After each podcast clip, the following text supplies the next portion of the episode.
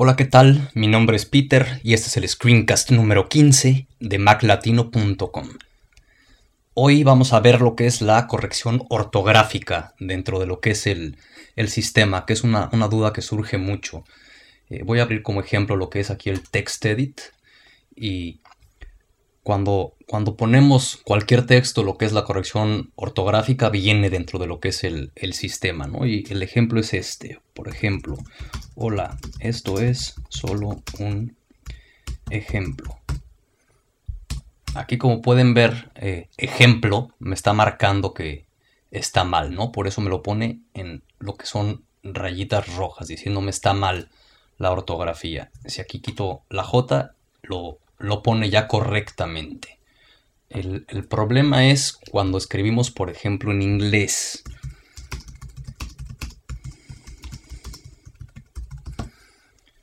Aquí tenemos lo que es español y tenemos lo que es en inglés. Y hay, digamos, hay esa interferencia de lo que es la corrección ortográfica.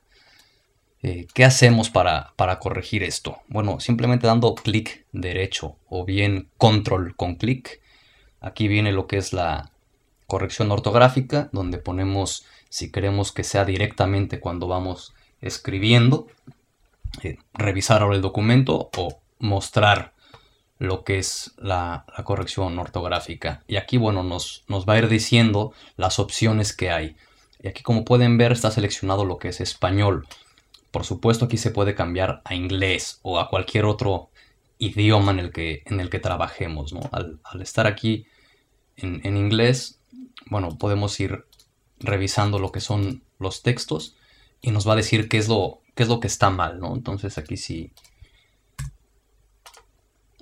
si arreglamos, simplemente hay que repasar por encima de las palabras y ya nos dice que ahora esto está bien, pero todo lo de arriba está mal.